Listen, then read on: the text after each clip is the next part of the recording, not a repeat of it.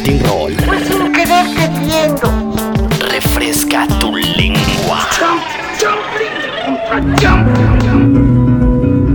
Vamos a conectar con la selva colombiana. Es, es divertido que para hacer el resumen de un festival que se llama Cordillera, estés metida adentro de una selva de la cordillera.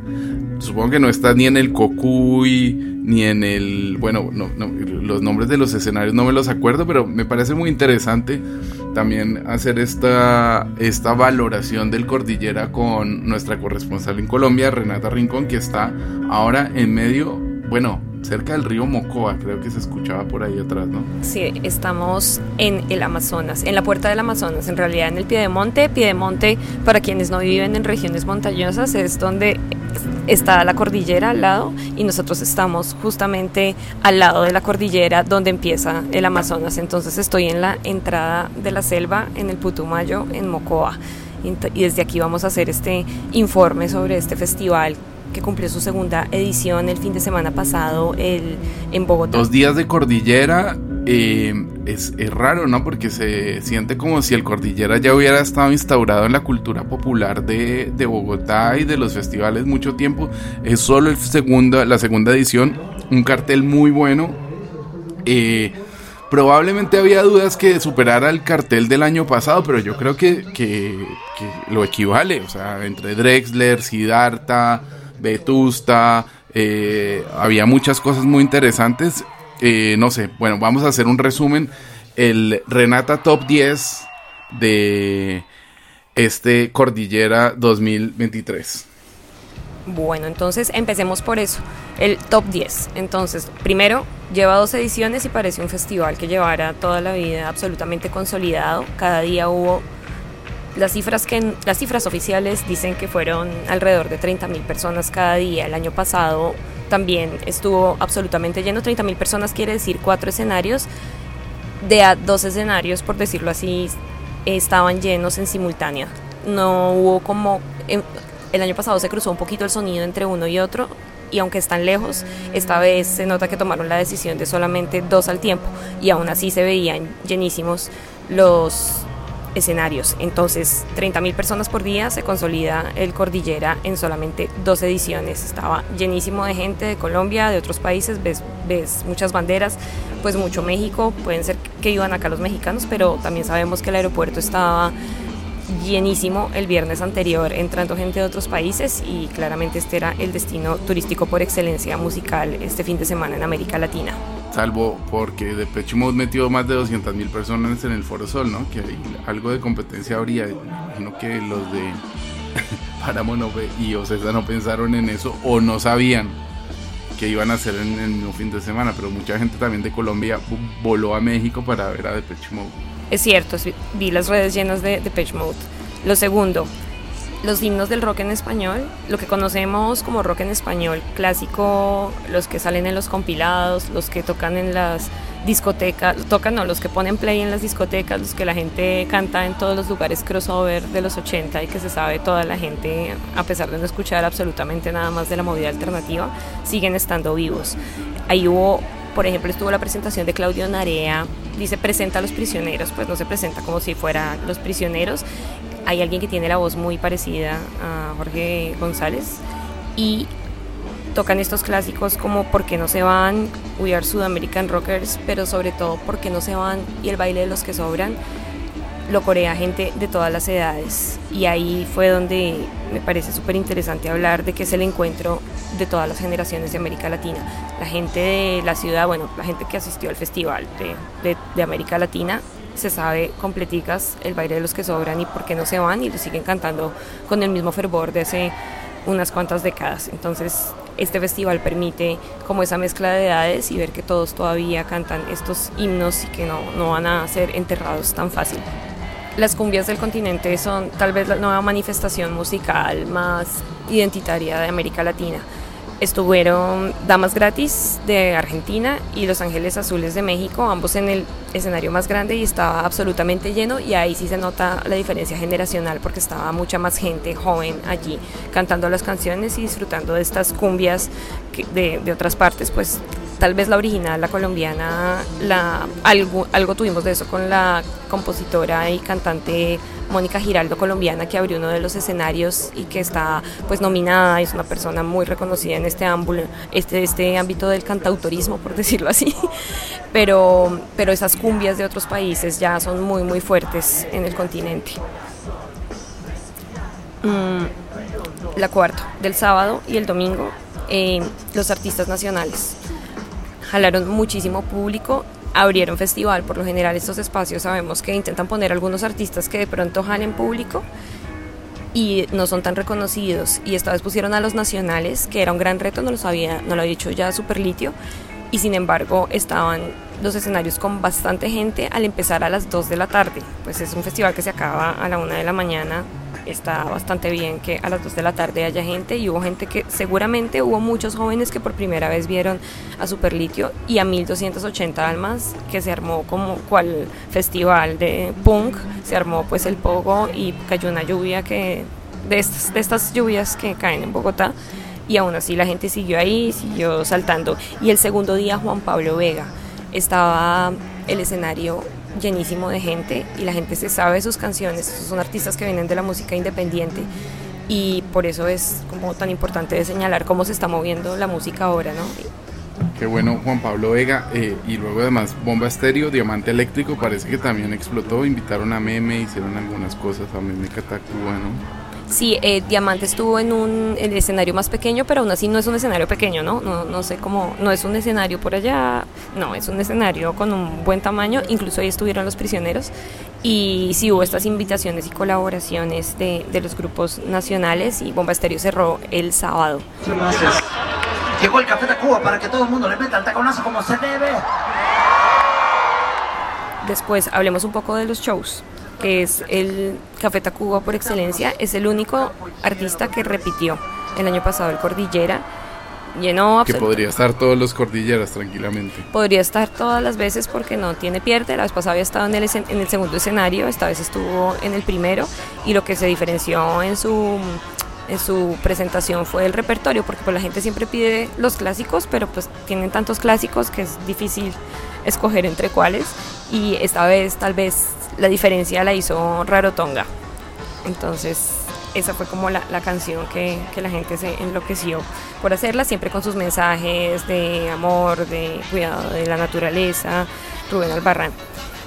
Mm, otro punto, siempre pues el festival estuvo muy muy bien diseñado, incluso tal vez los artistas, aunque la mayoría de artistas son afines con Latin Roll, hay, hubo como un escenario en el que estuvieron eh, como los artistas que teníamos que ver sí o sí. Y ahí uno nota cuál es esa movida más alternativa, cuál es el escenario como más pop, cuál es el escenario más raro, cuál es el escenario, no sé cómo decirlo, más adulto contemporáneo, que era el que estaba Jorge Drexler, por decirlo. Y tal vez solamente hubo pues que pusieran a los prisioneros en el escenario más pequeño, pues este parque estaba lleno hasta muy atrás el lugar y pues ni se ve, o sea, ni se veía el escenario porque es muy pequeño, tiene como pantallas gigantes a los lados, etcétera, pues unas pantallas pequeñitas. Y ese fue el único como que no estaba proporcional la cantidad de gente, pero pues es una de las apuestas que se hace. De resto, eh, muy bien diseñado el festival. Eh, séptimo, shows. Eh, residente, nada que hacer un show absolutamente potente, lo dejó todo, una banda muy completa, una corista eh, pues con, con, esta voz que conocimos de Calle 13, que pues la original es de Ile, que es su hermana, a quien no le gusta que le reconozcan así, y que de hecho estaba en el festival y tocó en otro escenario otro día, pero pues tenía, pues no era Ile. Y su invitado máximo fue Woz, que cantaron este lanzamiento reciente, que es Problema Cabrón pues fue pues más de una hora de potencia el show de Residente y yo podría decir que tal vez es el show, la palabra sería más potente de todo el festival. Em, otro show impresionante que vamos a hablar del escenario Cotopaxi retomando como octavo. escenario Cotopaxi era el escenario con techo y ahí es donde más permanecí porque es donde más artistas pues de, de, lo que nosotros hemos hecho todos estos años se podían ver. Entonces el primer día estuvieron ahí los bunkers, la plastilina Mosh y dos minutos el sábado, los tres con públicos muy diferentes, pero públicos como muy de nicho, es como si ahí estuvieran como los grupos de culto. Es, es con una conexión con la gente eh, muy fuerte, esto que todo el público se sabe, todas las canciones, las canta, el show de los bunkers impecable. Tal vez lo más destacable del show fue con Bailando Solo, hicieron como un set de electrónica que, que pues, pues la comparación puede ser chistosa, pero me sentí en un, set musical de los Chemical Brothers, porque realmente lograron como estos minutos ahí de electrónica. Eh, al otro día, en este escenario tuvimos a Woz, a Vetusta, Cuarteto de Nos, los tres con sus fanáticos absolutos. De Woz debo decir que claramente es la nueva estrella de América Latina. He tenido la oportunidad de ver a Trueno, de ver a Woz, que eran como que venían por la misma línea, pero pues Trueno se fue mucho más hacia el lado de lo urbano y Woz viene convirtiéndose en una estrella de pop.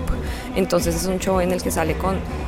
eh, hay varias cosas que uno solamente estando viviéndolas se da cuenta que está pues que está intentando ser disruptivo y una de esas es que tiene sale él y tiene mujer baterista, mujer bajista y mujer guitarrista.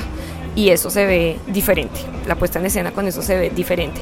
Pero está haciendo este freestyle rapea eh, canta y pero de repente hace coreografías con la bajista que pues tenemos que averiguar quién es que es una gran gran bajista.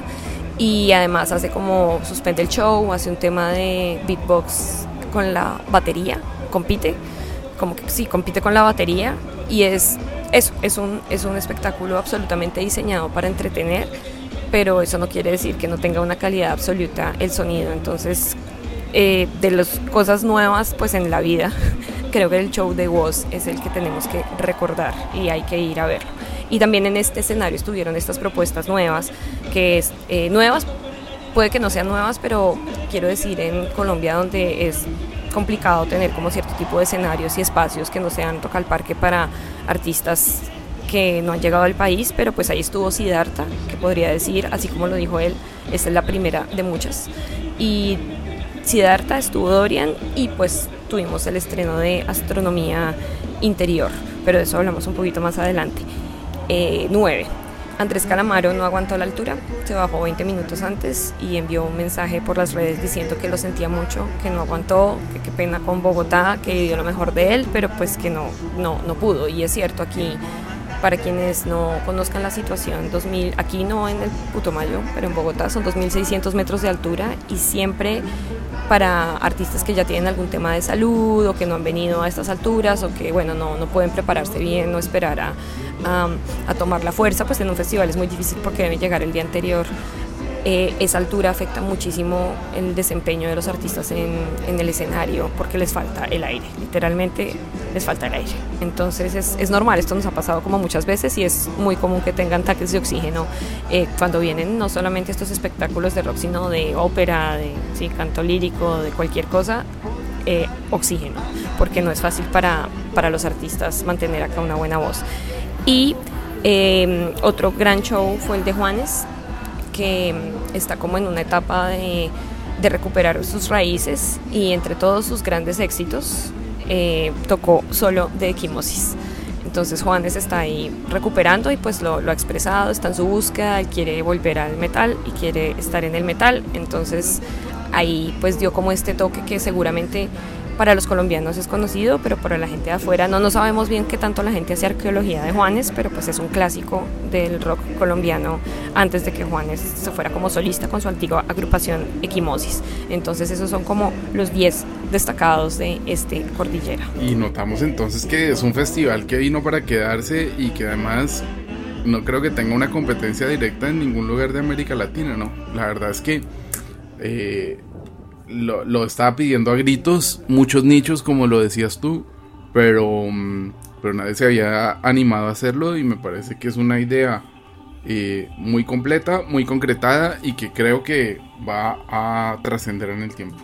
Bien, es importante como que hablemos entonces de astronomía interior, eh, un grupo del que no, que no mencioné y que estaba allí, bueno, tampoco mencioné a los Cafres, a, a todo este tipo de grupos Rawayana, que son como esta onda ska reggae, porque también estuvo Damian Marley, estuvieron todas estas músicas tropicales. Tropicales ska, que no es tan tropical, pero como la, la gente que va a bailar, ¿no? También hubo una gran, gran, gran o sea, porción del festival se dedicó a este tipo de artistas.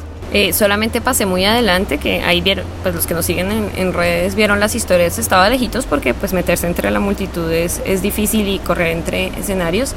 Eh, pero la me reservé absolutamente para Plastilina Mosh. De, de hecho, creo me, me habían ofrecido alguna entrevista durante el momento de Plastilina Mosh, pero es que Plastilina Mosh hay que verlo cada vez que se puede. Entonces estuve con, acompañada de mis de mis colavis durante Plastilina Mosh. Pasamos adelante. Es, o sea, estaba con un grupo de personas mucho más jóvenes y se sabían todas las canciones. Y es ese tema de tener estos clásicos atemporales de Plastilina Mosh. Así que los momentos más importantes, el momento más importante siempre será Castígame, sé que me he portado mal, el pervert pop song de, de Plastilina Mosh. Me, sí, me enloquecí. Muy, muy, es increíble poder tener la oportunidad de ver esto en vivo y de bailarlo y de gozarlo. Ese fue mi gran momento durante el festival. Alejandro Russo tomó un par, se fue a dormir temprano, Beto igual. Pero pinche Cristian y yo llegamos como hasta las 6 de la mañana. Entonces hoy tenemos planeado de que no, vamos a salir a comer, vamos a qué, una bandeja paisa, mi madre, nos quedamos dormidos hasta las 5 de la tarde. Pero está bien porque estamos descansados para tocar hoy para ustedes y después de aquí ir a tomar cerveza con ustedes.